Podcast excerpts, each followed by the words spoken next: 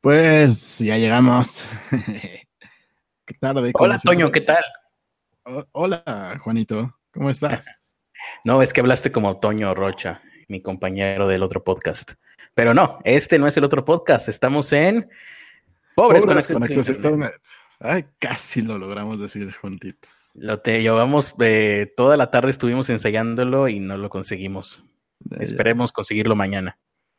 No lo vamos a lograr, pero antes de empezar este hermoso programa lleno de pobreza, lleno de eh, cosas que a nadie le interesan más que a nosotros dos, hay que poner la alarma de la responsabilidad, porque aunque lleguemos tarde, tenemos que ser responsables con nuestras otras actividades. De hecho, yo necesito tanto la alarma de la responsabilidad porque siempre olvido que tengo que poner la alarma de la responsabilidad. Y no sé cómo le haces tú para acordarte siempre que tenemos que poner la alarma de la responsabilidad. De hecho, mientras pongo la alarma de la responsabilidad, justamente en este momento ya Listo. Tengo que decirles que si no fuera por Ernesto, mi compañero de podcast aquí presente, creo que este podcast habría muerto a la tercera emisión. Así que si este podcast funciona o ha seguido siendo transmitido es gracias a Ernesto de la Vega en un 80%, excepto el día de hoy. Yay. Y bueno, este, este podcast en especial está ¿cómo llamarlo? ¿Cómo, dedicado. dedicado, sí. Se, me olvidan las palabras ahorita. La furia me, me Por la, la, ciudad de la furia, ajá. La ciudad de la furia. en este caso no es la ciudad de la furia, sino una furia del tamaño de una ciudad, lo que tiene Ernesto en estos momentos. Pero ya veremos, ya les explicaremos por qué. Por lo pronto, este podcast está dedicado a todas las personas que con tal de seguir procrastinando sus ocupaciones, sus obligaciones, sus tareas, son capaces de ponerse a leer un libro sobre procrastinación en lugar de empezar a hacer las cosas que tienen que dejar de procrastinar. Ahora, habiendo dicho esto, lo importante, ¿por qué estás tan enojado, Ernesto? ¿Quieres platicarnos algo? O por lo, si no lo quieres platicar, invéntate alguna anécdota. No sé. Bueno, había una vez un barco chiquito y ese pinche barco, hijo de su puta madre. No, pues porque los pendejos del banco me bloquearon la tarjeta. Entonces, no puedo comer, no puedo cenar. Y esa es la razón por la cual entramos tan tarde ahorita al aire, que siendo las 9.55. Así que este podcast, siempre, como siempre, va a durar una hora. Vamos a terminar cerca de las 10 de la noche. Eh, hay que decir, cerca de las 11, sí. Hay que decir, se nota que ya es tarde. Hay que decir que este podcast estará patrocinado por el día de hoy Ernesto No sé no, así que vamos a ver cómo funciona este podcast. Por lo pronto yo sí les puedo ah, adelantar las deliciosas viandas que yo cené esta noche. Fui agasajado con deliciosos manjares. Eh, hagan, imagínenselo de esta forma. Ustedes han visto todos estos videos de Instagram sobre comida eh, más o menos así fue lo que yo cené el día de hoy. Y en este caso, pues bueno, yo le iba a preguntar a, Ernesto las maravillas que había cenado, pero creo que esta pregunta quedó un poquito de mal gusto. Eh, vamos a saludar a la gente en el chat. La saludo yo. que tienes a Faicas. La, la, saludo yo, Ernesto, porque yo creo que tú no tienes eh, fuerzas suficientes para saludarlos a, ellos, ¿no? Patricio Rey de fulano como el God, fin. es todo. Gracias, gracias público querido, gracias gente que nos ha seguido desde tanto y que son nuestros fans from hell. Se siente la calidez de todos ustedes. Pues y esa es la razón por la cual eh, no me siento culpable de no haber subido estos audios en formato de podcast. Mm, nos dice de ese fulano que ya estábamos hablando de Evangelion. Tiene razón, estuvimos hablando de Evangelion, pero no nos dimos cuenta de que no estábamos al aire. Em, y ahora que estamos al aire, pues ya se perdió casi todo lo que dijimos. La verdad es que ojalá los hubiéramos grabado, ¿no? Eh, eh, es como uno, es uno de esos momentos que por no apretar un maldito botón. Tendrían que haber estado ahí, fue genial. Em, fue casi tan grandioso como el día que Carlos conoció a Alonso. Sí, sí, sí. Pero no tanto como el día que Carlos me conoció a mí. Ajá, fue el doble de mágico, sí, sí tanto que no lo recuerdo. Pero bueno, vamos a empezar con las notas, porque recordemos que ahora eh, estamos bajo el yugo del tiempo. Eh, el día de hoy, no sé, no le vamos a preguntar nada a la gente, ¿verdad? Porque ni siquiera hay gente. Pues no, no hay gente. A ver, ¿mandaste el link?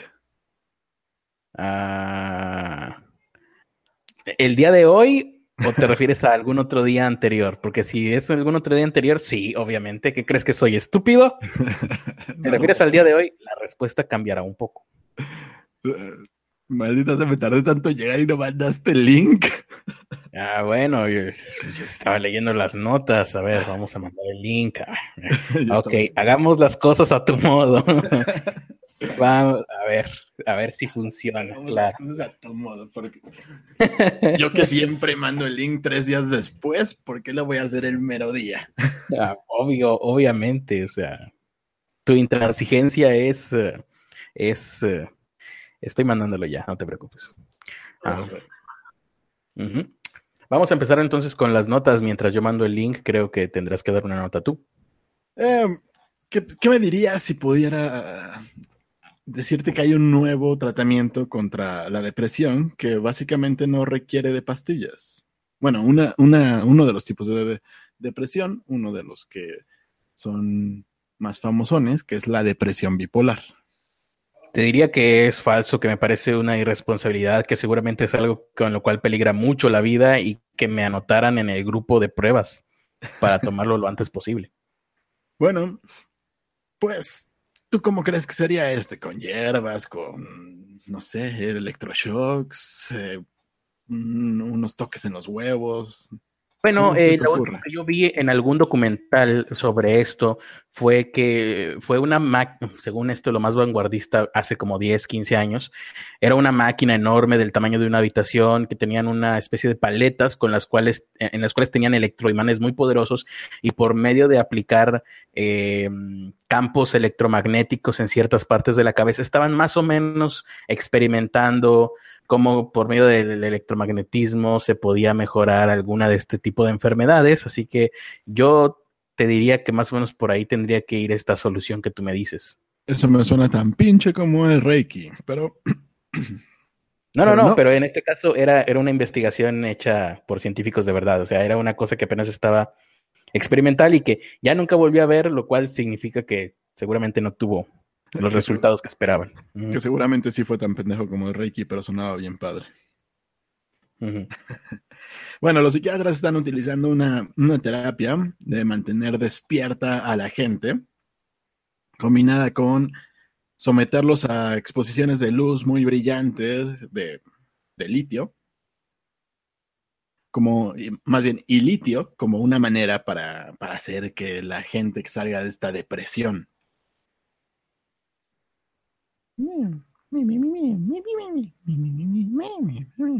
Ah, vaya. ¿Qué es lo que se escuchó? Estaba mandando el link y por eso no pude responderte. ¿Qué es eso? Nada, estaba haciendo como que hablaba para ver si me ponías atención. Ah, no, no, no, no, estaba mandando el link y obviamente te estaba escuchando que están poniendo eh, luz de litio no, lo están, poniendo, lo están sometiendo a luz y les están dando litio. Litio. Y, ajá, y los están manteniendo despierto. Eh, bueno, es que está rara la redacción. Dice una luz brillante y litio. Con la exposición a una luz brillante y litio. No sé si los expongan a litio. No, eh, pues creo que les dan de tomar eh, litio. Creo que alguna vez he escuchado que se hacía, pero hace mucho. Oh, no estoy seguro que cómo Con que no sea radio, como no sé si recuerdas que antes vendían productos con radio en todos lados, hasta que alguien dijo, hey, el radio es radioactivo. Podría tener efectos secundarios mínimos, pero incómodos, como cáncer de todos los tipos posibles. Y básicamente envenenaron como a la mitad de la población. Sí, sí, sí. Recuerdo que al inicio, cuando se descubren los rayos X, los rayos X eran tan como se empezaron a usar tanto, incluso en las zapaterías tenían máquinas de rayos X para ver cómo te quedaban los zapatos, para algo tan superficial como eso. La gente se exponía a grandes cantidades de radiación, lo cual es una, pues sí, es una irresponsabilidad, es terrible que la gente sin saber empiece a tomar estos cosas tan novedosas que son, que tienen efectos tan, que pueden tener efectos tan profundos en la salud de un individuo. Eh, lo cual me, hace recordar que les, eh, que les diga que nuestro patrocinador Modafinil está aquí en este podcast apoyándonos siempre. Muchas gracias a Modafinil. no importa cómo funcione, lo que importa es que estoy despierto. no importa cómo funcione mientras no me vaya a la verga todavía. Ahora, en este caso dices que el, tratamiento es básicamente que mantiene a la persona despierta. Mantiene a la depresión. La depresión, específicamente la depresión bipolar, se han visto algunos cambios en, las personas que, que, han sometido a este tratamiento. Aquí ponen un ejemplo como esta parte del ceño siempre fruncido. Cada vez se ha ido aligerando más, tal vez porque su cerebro ya no piensa lo suficiente como para fruncir el ceño, pero a ver, a ver, ¿eso del ceño fruncido qué es? El ceño fruncido es la frente. O sea, mi frente es un ceño fruncido, eso. Sí. Eh, pero lo que yo pregunto es, ¿el ceño fruncido puede ser un síntoma de depresión? ¿O cómo está la cosa? Pues más bien al parecer es un síntoma de angustia y otro tipo de cosas. El ceño fruncido. Eh, ajá. Y con este tratamiento se ha logrado disminuir un poco el ceño fruncido, como el mío. Eh, esto lo ponen como una de las primeras etapas que el ceño, el ceño así supermercado que ya traían estos bueyes, pues, va disminuyendo y ya conforme va avanzando las horas, ahí ponen a las 2 de la madrugada, están en una cocina súper luminosa en, la guarda, en la guardia de psiquiatría Ahora van a ver un ceño fruncido en mi cámara. A ver si me puedes switchear. Esto es, esto es un sueño fruncido. Continúa hablando. Bueno, están diciendo que pues, ya cuando llevan como sus 17 horitas, la, eh, el efecto que normalmente tienen las personas sanas, esto pues es obviamente agotamiento, sentirse mal, pero al parecer tiene efectos opuestos en las personas que sufren depresión. Este debe de ser el thumbnail del video.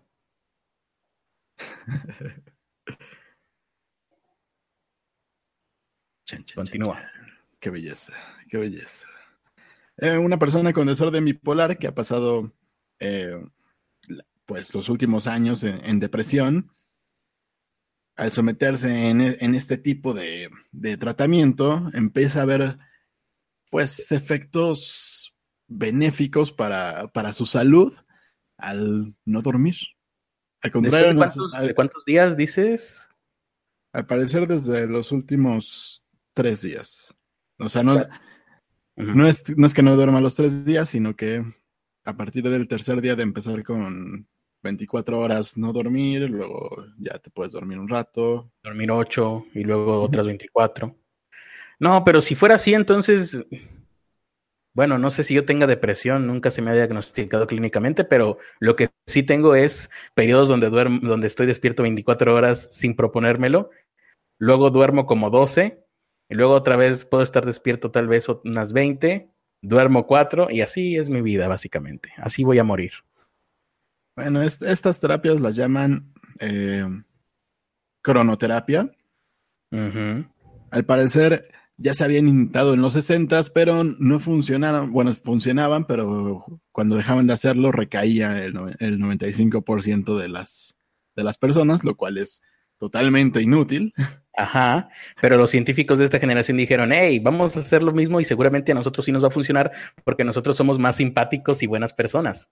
No, porque nosotros usamos litio. Mm, es que yo no soy un especialista en esto, pero creo recordar que el litio también se, utilizaba hace mucho para esto. Pero bueno, al parecer la mezcla ha hecho que en vez de que recaiga en un, un 95%, solo recaiga un 30%. Mm, bueno, pues ahí está.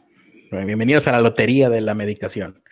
Eh, vamos a ver qué dice la gente, toda la gente que nos está escuchando en este chat tan enorme. pregunta de ese fulano que si dan puntos extra por haber llegado temprano. Sí, lamentablemente los puntos extras se borran al final de cada transmisión, pero de que los tienes de ese fulano, los tienes. Disfrútalos mientras dura esta transmisión. Raúl Sencar dice que están los de culto. pues sí, gracias por estar aquí. Voy a estornudar, así que continúa hablando tú. ¿Te acuerdas que hace unos días habíamos hablado de, cómo íbamos a solucionar el problema de migración en, México, en el mundo? Se me olvidó quitar, quitar el switch de tu cámara, así que todos te vieron. Sí, por eso hice, por eso hice ese movimiento. Fue una pequeña exageración. Em, ah, ¿Me decías? ¿Te acuerdas que habíamos hablado de cómo podríamos acabar con el problema de la migración? Em, pues ya sabes de que llegue gente que no queremos y hablamos de una posible solución que era... Pues, ¿Exterminarlos a todos? No, eh, ricos, científicos. Muy, primero... Ah, claro, claro, nuestro, nuestra escala de valores, de valores materiales, sí. Más bien a mujeres y niños. Eh, mujeres, mujeres y niños y ricas, que sean ricos. Ajá, niños y mujeres con dinero Luego, científicos. Científicos y hombres ricos. no, ya no recuerdo. El caso es que alguien resultaba muerto a fuerza. Eh, después, de, después de eso, eran mujeres y niños pobres primero. Y al final, pues, ya si, queríamos darle chance a uno que otro pobre, pero ya. No, bueno, si acaso a nosotros dos, pero porque somos simpáticos nada más. Sí, nada más. Porque somos guapos. Si no, pues no. Pero bueno, algo así, fíjate que ya existe. Sí, se llamó Holocausto, ¿no? Eh, en, Estados Unidos sigue, existiendo una, pues justamente eh, nació por el Holocausto. Ya que se. Ya ves, ya ves, si algo sé es de eso. Tiene el nombre de la visa Einstein, que es una una visa que se le otorga a las personas que tienen aptitudes extraordinarias. Como Einstein que, Einstein que llegó a Estados Unidos durante la Segunda Guerra. Y le dijeron, ah, usted puede hacer una bombita, pues vamos a... La visa se llama visa EV-1 y es una visa por la que muchos científicos han entrado a Estados Unidos han entrado algunos eh, medallistas olímpicos, actores que han ganado premios, el premio Oscar, o personas que han ganado el Pulitzer, eh, periodistas. gracias a esto, pues ellos llegan y ya tengo mi visa Einstein. Por favor, déjame pasar. le dejaré mi cerebro a este hermoso país. Eh, lo, que, yo decía no era una cosa tan descabellada. Porque también existe la visa de inversionista. ¿Dónde es? Ah, mira, oye, no, en realidad entonces no inventamos el hilo negro, solamente hicimos eco de todos los... Eh, solo, pedimos que la de la México. Ajá, sí, sí, sí, sí. La visa de inversionista, pues básicamente tienes un chingo de lana, puedes venir a Estados Unidos y poner tu empresa. Tienes que demostrar algunas cosas de que vas a poner una empresa o de que vas a invertir en, compañías estadounidenses. Lo mismo está para otros países como Irlanda, como Canadá. Pues ahí, es depende, ¿no? Pues depende de cuál de los países es cuánto tienes que invertirle. Aprox para Irlanda son unos 2 millones de euros. Ok. Hay, años que no gano eso, pero podemos echarle ganitas, ¿sí? Para Canadá han de ser como... no me acuerdo, creo que eran 9 millones de dólares. De dólares canadienses, espero. Sí, canadienses. Y para Estados Unidos, ahí sí no me acuerdo cuánto era, pero básicamente podías comprar tu nacionalidad siendo rico. Hmm, muy bien, ahí está. Lo que nosotros hicimos como una broma absurda y, ácida es la realidad del mundo. Sí. Qué bien. Gracias, Muchas gracias. Ahora, vamos a ver si la gente que está en el chat pues tiene alguna opinión, pero mientras ellos eh, expresan sus opiniones, eh, resulta que murió Hubert de Givenchy. ¿Quién es esta persona? Preguntarán ustedes y yo les responderé, no tengo idea. ¿Tu abuelo? ¿Tu papi? ¿eh? ¿Tu papi? No, ojalá, porque entonces yo sería gay, pero muy rico. Bueno, de hecho yo no existiría porque supongo yo que no tendría hijos. El diseñador es un diseñador francés, Hubert de Givenchy. Yo no lo conozco. Lo único, la única cosa aquí en Monterrey donde he escuchado que se utilice Givenchy, la palabra Givenchy, es en un table dance. Así que me vengo enterando eh, que él es un diseñador, creador de la casa de moda que se llama Givenchy, que existe una casa de moda, ¿eh? Últimas noticias, existe una casa de moda con el nombre Givenchy. Eso sí lo ninguno de nosotros, eh, ninguno de nosotros lo sabe porque somos pobres, ¿recuerdas? ¿Y qué? Puedo, puedo ver las cosas que no puedo comprar en los aparadores. Puedo, leer el TV Notas y ahí alguna vez lo mencionaron, claro. Sí. Eh, este. Como la New York trae su bolsita Givenchy. Pero, pero pirata, ¿no? Bien. Entonces, este señor tenía 91 años. Eh, su compañero, compañero, anunció hoy que se había muerto desde el sábado. Hombre, ¿por qué no me has dicho? Bueno, eh, no había tenido tiempo. Eh, sus sobrinos, sobrinas, ah, mira, hijos, hijos. A ver, ahí usted, señor Givenchy, tendrá, bueno, tendría que haber explicado algo, pero ya no va a poder. Em, ¿Mm? Conozco, muchos gays que tuvieron hijos antes de salir del closet. Órale. Eh, su pareja, por lo que veo aquí en la redacción, era un diseñador de nombre Philip Bennett. bueno, pues ahí está. Y, piensen en eso. ¿eh? Esta es mi editorialización de esa nota. Esto sucedió.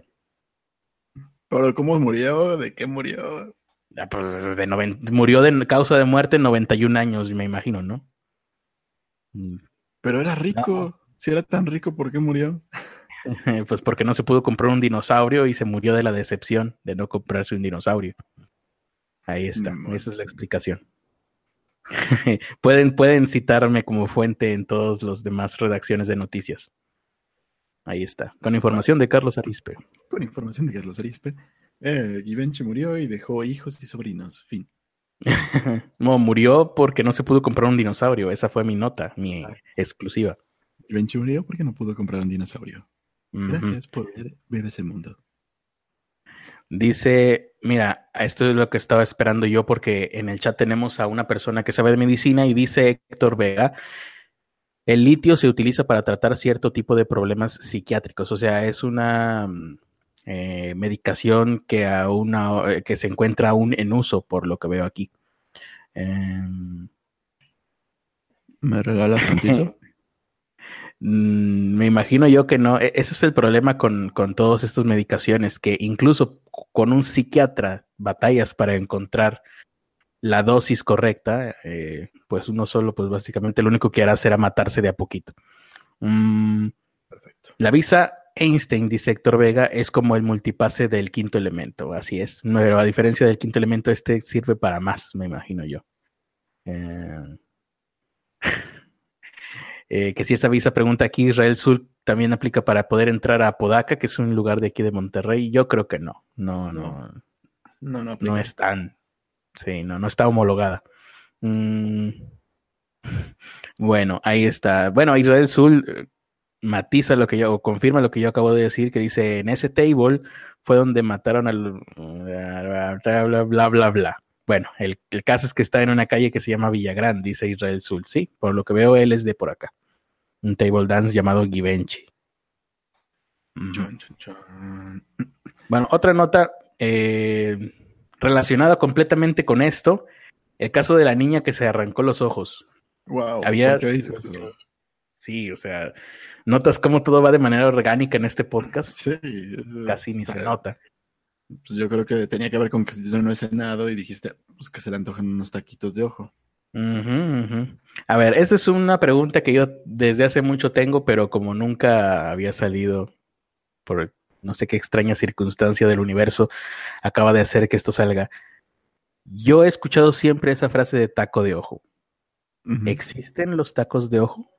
Te lo pregunto a ti porque eres del centro de la, del país y si algo así existe, tiene que existir en el centro del país, ¿no? Yo ahí llegué, a ver vasos con patas de pollo hervidas, entonces si eso existe, existirá ahí donde tú vives. Cuéntanos, Ernesto. Sí, tacos, es la, es la res, ahí venden la lengua, venden el ojo, venden casi cualquier parte. Pero entonces, adentro de tu tortilla, ¿qué hay? ¿Ojos enteros, rebanados? en cuadritos, no sé cómo se llama. Lo Creo que así, no sé qué es peor. Lo parten así súper chiquito, entonces se combina con la carne y realmente no, no, no tiene gran sabor. Entonces, ¿para qué lo hacen? ¿Cuál es el punto? Para no desperdiciar nada del animal. por la, misma razón por la cual venden patas de pollo, ¿verdad? Sí, es, es cierto. ¿Qué pregunta la mía? Entonces existe la misma razón por la que en China se comen ratas y serpientes. Por la que hay tacos de tripa. Si uno se pone a pensar detenidamente en lo que se está comiendo, resulta tan extraño. Pues digo, lo piensas y dices, bueno, era una vaca, solo comía pasto. No, no funciona. En fin, pues ahí está. Eh, me, me, desmitifica un poco esto, porque sí es verdad, yo nunca he probado un taco de ojo, pero entonces tampoco es como mi fantasía infantil, que un taco de ojo era una tortilla con unos ojos adentro, muy al estilo de la película de eh, Beetlejuice. ¿Recuerdas que hay un momento? Ah, no, no, en la de eso, en la miniserie original de eso, que hay un momento donde de una galleta de la suerte salen ojos. Así me imaginaba yo un taco de ojo, pero bueno. Bueno, se me acaba de caer un mito. Si quieres que no te lo partan, te lo pueden dejar ahí entero. No creo que sea tan ah, fácil de comer. una foto y la, o sea, la tomo una foto y la subo a Instagram y me hago viral. No, sí, buenas ideas aquí sobran. Yo creo que mucha gente ha de haber subido sus tacos de ojo. Yo no he visto ninguna foto de así, ¿eh? ¿Tú has visto una foto así? Con el, ojo completo no. Pero con el ojo partido sí. Creo que acabo de dar con un concepto de meme que aún no ha sido realizado y lamentablemente para cuando yo esté en posibilidades de hacerlo, seguramente ya se me habrán adelantado porque me habrán robado la idea, malditos. Entonces allá no hacen nada de taco de cabeza. No estoy seguro. De hecho, no estoy seguro cómo responder ante esa pregunta. no, no, no sé, me suena, pero no, yo no soy un muy conocedor de la comida de, ningún lado, así que no, no tengo idea. No, es que, según yo, esto, esto no es de aquí, pero aquí se hacen de repente los tacos de cabeza, donde tal cual agarran casi todas las piezas de la cabeza y es lo que pues tienes ahí cachitos de maciza, tienes solo los ojos, tienes la lengua. Tienes una cosa combinada. ya están diciéndome que me siente un rato, me dijeron en el chat, no sé por qué, no estoy, no estoy cansado, pero bueno. Este. es que te vieron con hambre. mira qué bien. Um, Mesero, dice Héctor Vega. Mesero, mi taco tiene astigmatismo. Estará aquí toda la semana, dice. Y bueno, entonces estábamos hablando. ¿Por qué salió lo ah, de ah, la niña que se, saca los ojos? Sí, sí, sí, era por eso. Eh, bueno, esto ya había salido hace algunos días. Era una mucha, una chica, Kaylee Mutart, que se, bueno, dice que autolesionó bajo efectos de la metanfetamina quedó completamente ciega, lo cual para mí ya es más que una autolesión, eh, y se está adaptando a su nuevo estilo de vida. Bien, tiene 20 años apenas. Y se arrancó los ojos mientras estaba en un estado psicótico inducido por la metanfetamina. Eh, la entrevistaron porque dices tú, porque el periodismo de ahora es así, ¿no? Una chica va a cumplir 15 años, se hace viral, tienes que ir a entrevistarla. Una tipa de choca y la sacan del auto para llevarla detenida, pero está medio desnuda y aparte está bien buena. Bueno, ahora es Lady 100 pesos. Y una chica se arrancó los ojos, se quedó completamente ciega, entonces obviamente la tenía que ir a entrevistar la revista People. En esta entrevista, la revista People, eh, el 6 dice que el 6 de febrero em, frente a una iglesia en Anderson, Carolina del Sur, Estados Unidos, eh, fue y se arrancó los ojos. Eh, tomó anfetamina, le provocó una alucinación. Em, y ella, esto es algo que dice ella textual, pensé que todos los que habían muerto estaban atrapados en sus tumbas, que Dios estaba solo en el cielo y que yo tenía que sacrificar algo importante para poder liberar a todos en el mundo a favor de Dios, dijo esta pobre escuincla perdida. Em, dice ella, continúa diciendo. Totalmente entendible. Yo, yo, si hubiera estado en su situación, probablemente no me hubiera sacado los ojos porque es lo que más me gusta de mí. Pero, no sé, me hubiera cortado una uña, por ejemplo. Hombre, yo, pues, un Padre Nuestro no se lo niego, ¿no? Bueno, el mundo entero está sufriendo y todo depende de mí. Bueno, un Padre Nuestro, un Ave María ya está. Listo. Y nos damos a otra cosa. Pero ella. Un pues par de caballos ahí, de. Ahí está mi sacrificio. Oh, ándale. Ándale, eso me gusta.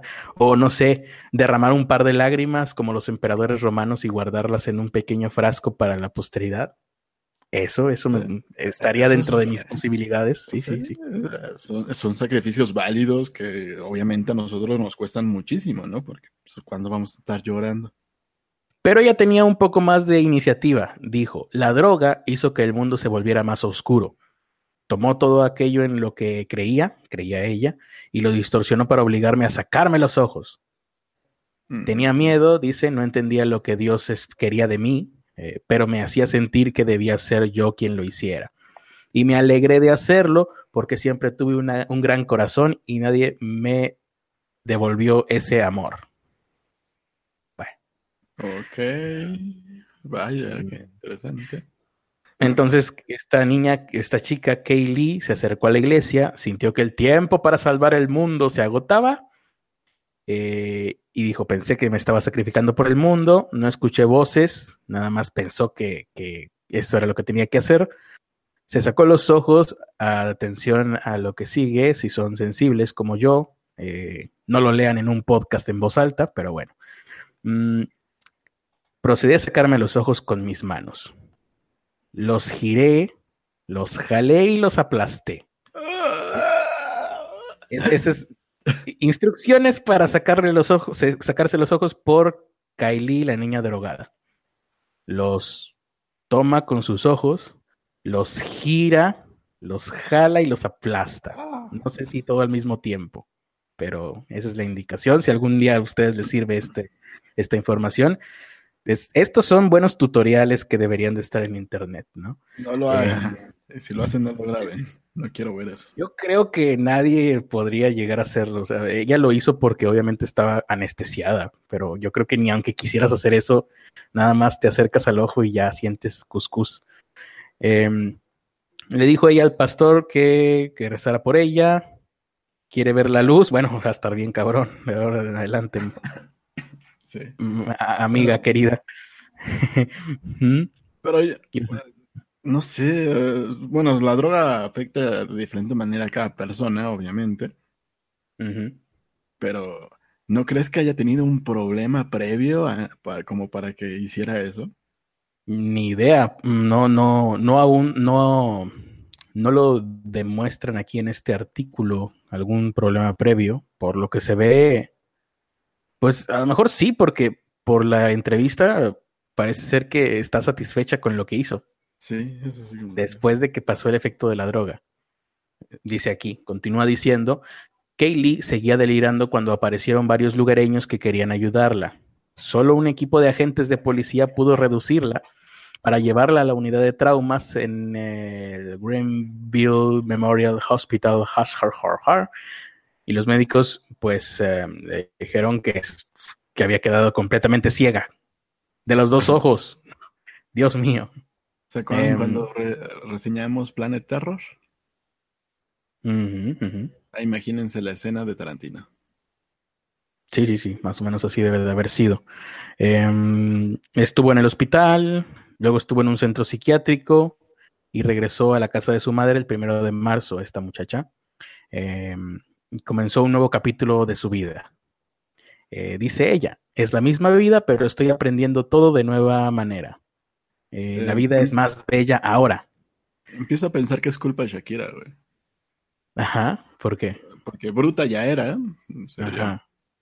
Ya, ya, es ciega, entonces ya más le falta ser sordomuda. Alejen, aléjenle todas las tijeras y ganchos de tejer eh, que estén cerca de ella. No se vaya a cortar o a, apuñalar los tímpanos. Em, dice ella, la vida es hermosa, más hermosa de lo que era con las drogas. Es un mundo horrible en el que vivimos. Yo creo que eso es estrés postraumático o algo así, ¿no? Negación.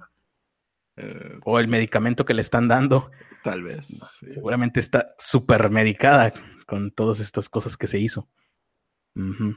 Y ahí está. Esa es la historia de. ¿Cómo se llamaba esta, cómo se llama esta niña? Kay, Kaylee Mothart en Estados Unidos. Se sacó los ojos y, y la entrevistó la revista People. Así que ya saben, si ustedes quieren una entrevista en una revista mundial, pues piensen sus prioridades detenidamente. Sí, probablemente los ojos ya no funcionen, pero no sé, pues, les puede sobrar una lengua, les puede eh, decir, ah, no, no quiero escuchar más la voz del maestro, me voy a romper los tímpanos. Ya no quiero escuchar el podcast de gente, ¿cómo es? Pobres con acceso a internet. Eh, me quiero hacer la vasectomía versión con tijeritas de esas. Una vasectomía do it yourself, sí, sí, sí. Este mundo está muy pinche loco. Debimos de, debimos de tomar el nombre de, del noticiero de Daria en vez de Pobres con Acceso a Internet. No, creo que ese nombre ya quedó corto. Sí, debimos, debimos, llevarnos ya todo se lo llevó a la verga o algo así. ¿Sí? Para hacerle honor a lo que está pasando. Vivimos en la. Ah, mira, a ver, Israel Zul al respecto dice: Ya la googleé y no manches, qué hojas sostenía. Es verdad, yo no había, yo no me había fijado en eso, pero es verdad lo que dice Israel Zul. Era una niña, aparte, pues también e, era joven, era, era simpática y tenía unos ojos muy bonitos o muy peculiares. Qué, qué curioso, ¿no? Sí. La única vez que había escuchado algo así anteriormente era en, el, en Padre de Familia, Peter Griffin cuando prueba precisamente la metanfetamina, se saca un ojo ay, me está estorbando este ojo. Y luego creo que rompe una pared con, con un puño. Em, ahora, ahora, algo así, pero con el. Ay, ¿cómo se llama? ¿Cómo se llama la droga esta que viene de, de Perú? Ayahuasca. de baño. Uh, absenta o ayahuasca, no sé. Ayahuasca, que una, una gringuilla se lo, se lo tomó así en pinche dosis súper alta y prácticamente se consumió todos sus, eh, sus músculos. Ah, ¿Cómo, cómo, que se consumió sus músculos? ¿Cómo es eso? Tenía tanta energía y empezó a hacer tanto desmadre que ah. en toda la actividad que tuvo se jodió casi todos sus músculos. Ah, o sea, se lesionó. Sí. Ay, juez. Oh, y sobre todo yo ahorita que me duele mm, algunas partes del cuerpo, no me imagino cómo será lastimarte todo el todos los músculos. Eh, pero bueno, como bien dice Israel Zul aquí en el chat, la vista va y viene. Vamos a lo que sigue. Em, tú sabes las reglas de Facebook, que pues en teoría no debemos de hacer cuentas calcetín. eh, ya, ya sabes, lo de los perfiles falsos, intentan evitar el catfish.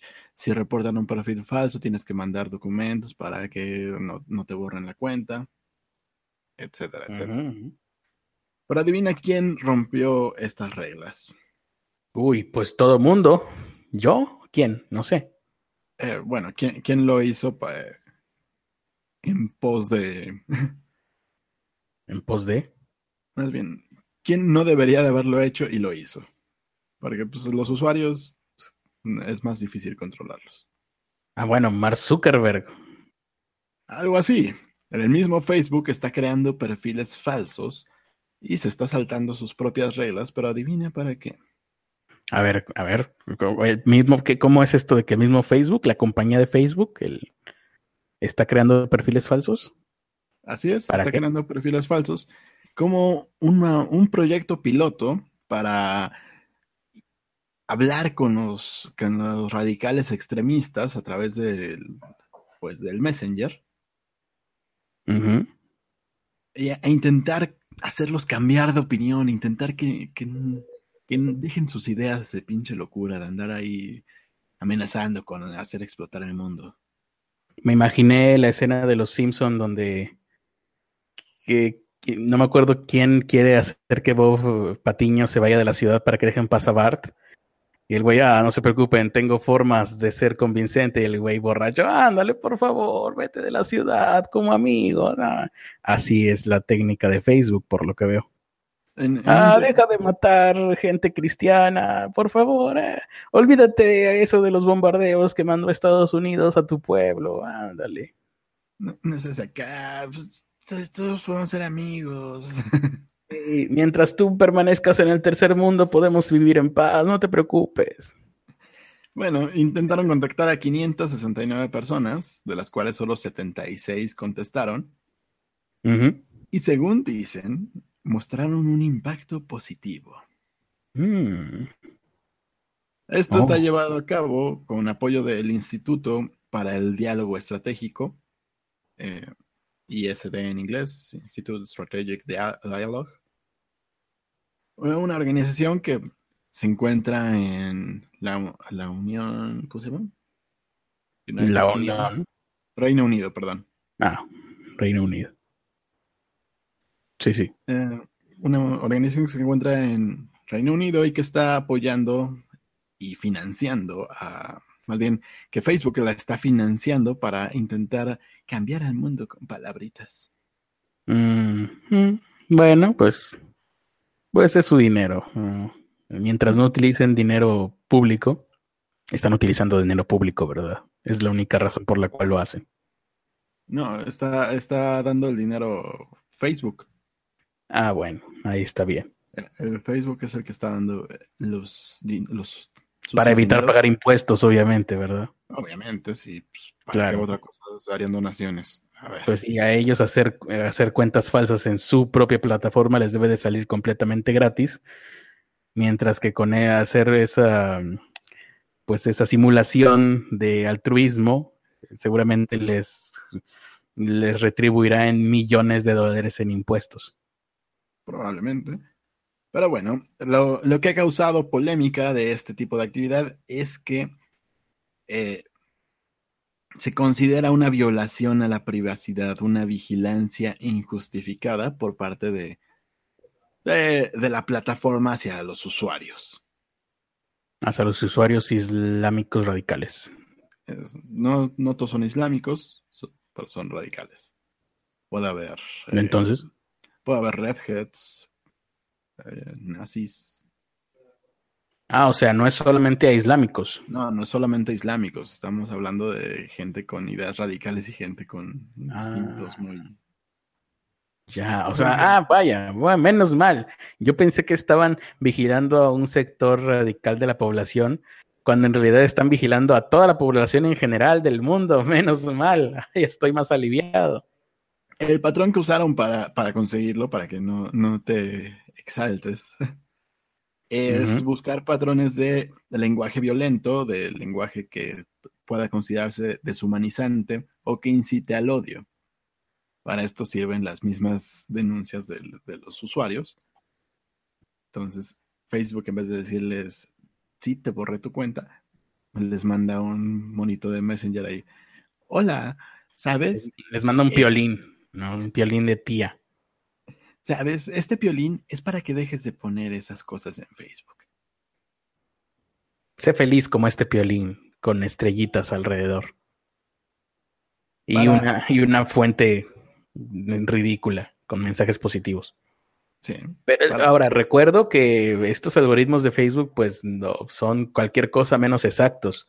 Yo mismo en alguna ocasión me han contactado para ver si no está, tenía intenciones suicidas y no me dejaron usar mi cuenta hasta que completé un cuestionario para que ellos se aseguraran de que yo no eh, estaba haciéndome daño a mí mismo.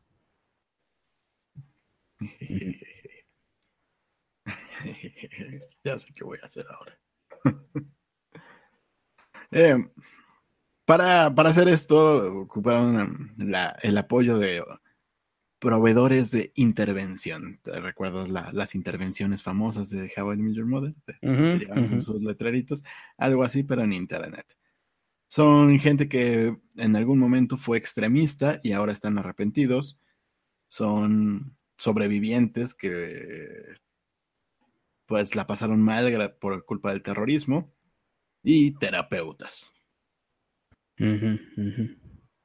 Pues sí, son de, lo más insoportable, ¿no? No hay nada peor que una prostituta arrepentida, que un güey que se vivió la vida loca y ahora se cree cristiano.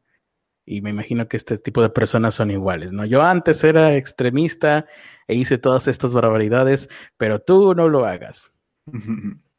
no tienes la calidad moral para venir a decir eso, o a exigir, o a proponer eso. Gracias. Y bueno, para pagar eso, pues les pagan un buen sueldo, 34 dólares por hora. Ay, juezu, no, pues ¿dónde, ¿a dónde meto mi solicitud? Pues primero tienes que convertirte ya sea en sobreviviente del terrorismo, en un extremista redimido. Ah, eso eso es más fácil. O en un terapeuta. No, no, no, eso necesita estudios. Lo primero, el sobreviviente del terrorismo eh, significa que podría salir herido.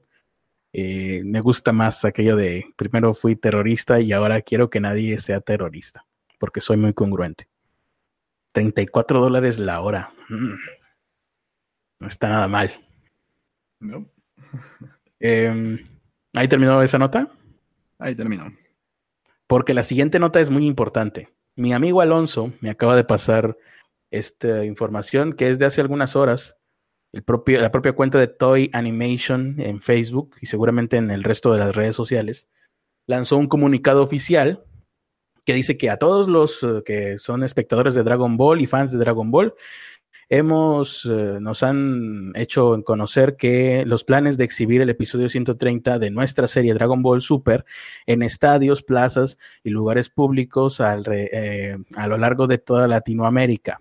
Toy Animation no, ha autorizado estos eh, eh, muestras públicas y no ayuda ni sponsoriza, ¿cómo se dice?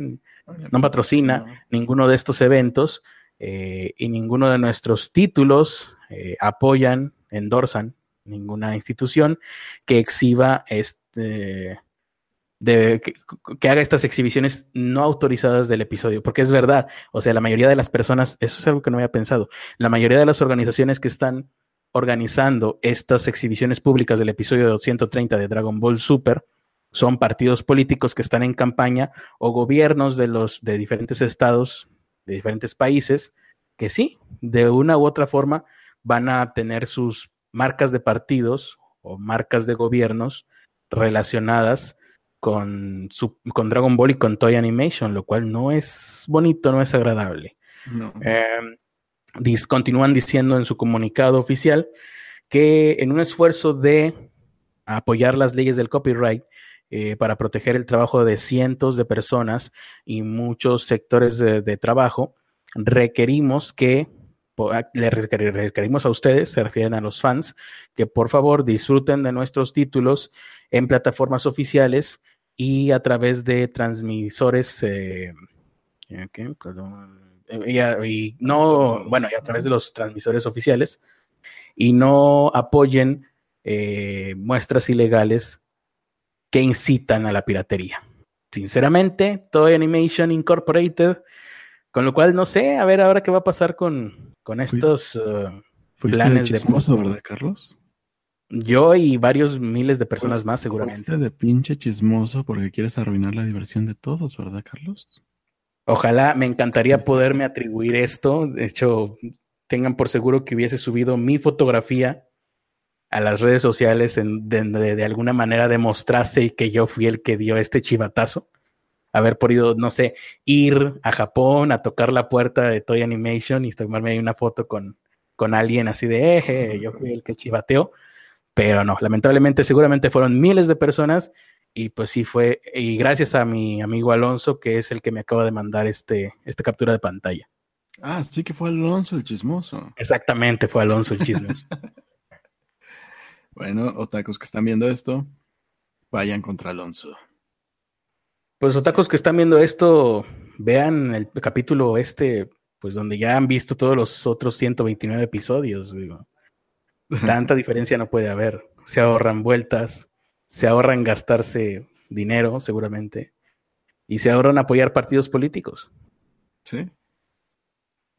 Ahora, no sé cómo funcionará esto porque también se supone que se iba a exhibir en bares. Y ahí sí, pues ya es un poquito diferente, ¿no? No, no sé. No sé. ¿Quién sabe? Es que no sé cómo funciona eso porque...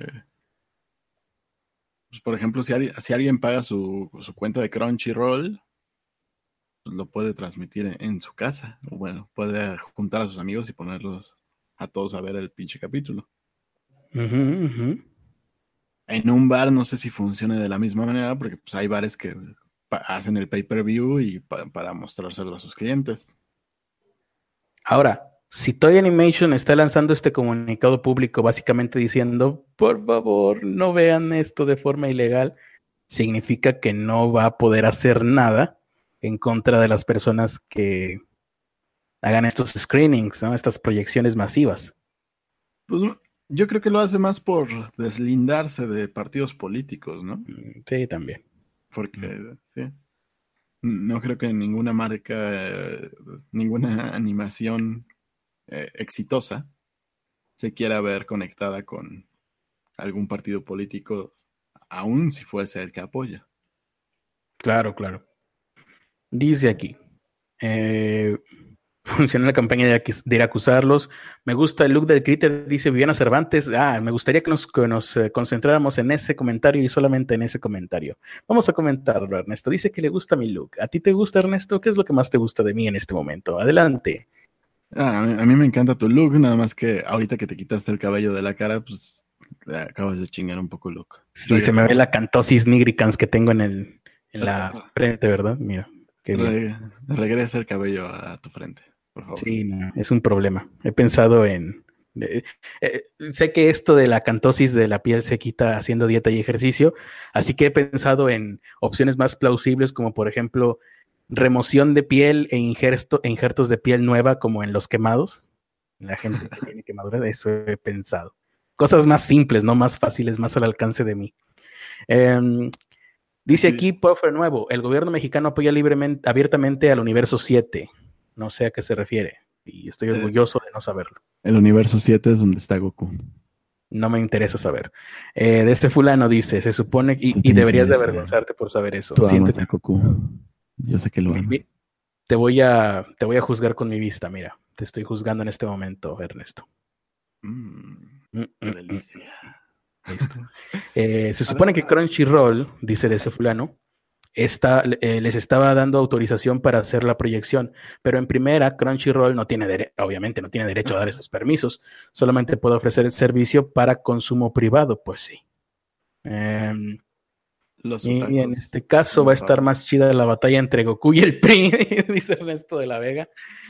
Pues sí, va a estar más chida Goku contra Héctor Vega. ¿Qué dije yo? Ernesto de la Vega. Ah, bueno, obviamente, ¿no? Te tengo todo el día en mi mente, pues la confusión es lógica, ¿no? Como en la película esta de Juntos para siempre, que le, le decía el nombre de su ex a la actual novia. Bueno, eh, Héctor Vega. Hablando de este tema. Ah, adelante con lo que ibas a decir de Héctor Vega. No, no, Héctor Vega fue el que dijo esto de, en ese caso va a estar más chida la batalla entre Goku y el PRI. Listo, ahora sí, hablando de este tema, Hablando de este tema, Axel Exa, nuestro querido compañero de podcast, acaba de subir un video hace un par de días sobre la infantilización de, de los adultos. ¿Cómo, cómo era? Pues la infantilización. No sé, creo que habló sobre la infantilización en los medios, ¿no? O en el cine o, algo así. En el cine, creo. Y sí, eh, gracias a nosotros puso a Goku en ese video. Sí, le dimos la idea de que pusiera imágenes de Goku Super S, con lo cual creo que se triggeraron algunas personas. Ese era el objetivo. somos perversos. Lástima que somos pobres. Pero la mm. verdad es que eh, Yo también apoyo al universo 7. Pues sí, obvio. no sé por qué me junto con esta clase de gente. Digo, qué bueno que estamos aquí en este podcast. Em, ahora, un, pues ya casi estamos finalizando, así que creo que como debemos de cerrar es con una nota que nos llene a todos de, de pánico, de alarma, y es que mm, acaban de encontrar... ¿Qué? Que es que todos vamos a morir. Eh, todos vamos a morir, pero todavía peor, todos vamos a morir de cáncer de colon. Mm. Vamos a ver cómo es que vamos a morir. No, suena chido. Establecieron un vínculo entre las horas que se pasa uno viendo televisión y el cáncer de colon. Vamos a ver cómo es esto. Em, comportamiento sedentario, ya todos lo sabemos, es algo malo, pero es algo todavía peor de lo que se pensaba, porque es uno de los principales factores de riesgo del cáncer de colon. Esto es nuevo, es del 8 de marzo en el British Journal of Cancer eh, se llegó a esta conclusión en, un artículo de un estudio. Un grupo de expertos de este centro eh, revisó historiales médicos de casi medio millón de personas eh, que estaban inscritas en, este, en un biobanco nacional del Reino Unido. Evaluaron esta conducta y la duración de este estudio fueron cinco años, lo cual pues no es muy largo, pero tampoco es muy corto. llegaron a la conclusión de que Ver televisión más de cuatro horas al día implica un riesgo del 35% mayor de desarrollar cáncer de colon en hombres. Em, en mujeres, por ejemplo, eh, pasan, las mujeres que pasan mucho tiempo en, frente del televisor o en frente de la computadora, eh, a diferencia de los hombres, por alguna razón que no entiendo y que se debería de seguir analizando, no presentaron este aumento en casos de cáncer de colon. Es decir, estar sentado mucho tiempo eso hace, significa un riesgo de 35% más posibilidades de desarrollar cáncer de colon, pero solamente en hombres. ¿Cómo es esto posible? Bueno, eso es lo divertido de la ciencia. No se sabe. Es un castigo de Dios. ¿Y si, no, ¿Y si no vemos televisión, lo mismo aplica con la computadora? Exactamente, esto, esta es la conclusión a la que se llegó. La adicción a los programas televisivos estimula el hábito de fumar, dicen ellos, beber alcohol, un aumento de peso, se relaciona con el consumo de alimentos poco saludables, la ingesta de una cantidad excesiva de grasas altera los niveles de hormonas, otras sustancias químicas en la sangre también tienen ahí, aumentan con este comportamiento sedentario. Eh, estos cambios afectan el crecimiento de las células y propicia la enfermedad de cáncer de colon en hombres. O sea, no es, no es la televisión, sino es el sedentarismo. Sí. Ok, supongo que, Así que tengo que hacer algo para no ser sedentario. Mañana. Mm, pues no sé, que si se te ocurre algo me dices. Sí, me, me voy a ir de vagabundo por todos lados. Pero bueno, como nos, como nos sobró tiempo, tenemos eh, oportunidad de dar otra nota alarmista para que todos nos vayamos felices. Eh, y como en el caso de Ernesto, eh, sin cenar, a, a dormir. Y es que se detectó un virus invencible capaz de infectar todos nuestros dispositivos al mismo tiempo. La compañía Kaspersky, que es la que aparece en nuestras computadoras ahí en donde le damos clic al antivirus, ese que dice, la base de datos de su antivirus ha sido actualizada y tú sales corriendo de la casa porque crees que entró una ladrona con acento español. Eh, pero no, es la voz del Casper. Esa era Abbas. ¿Qué, qué, qué? La de la voz castrosa española ah, la de la voz era Abbas, ¿verdad? Sí. Ok, bueno, es lo mismo.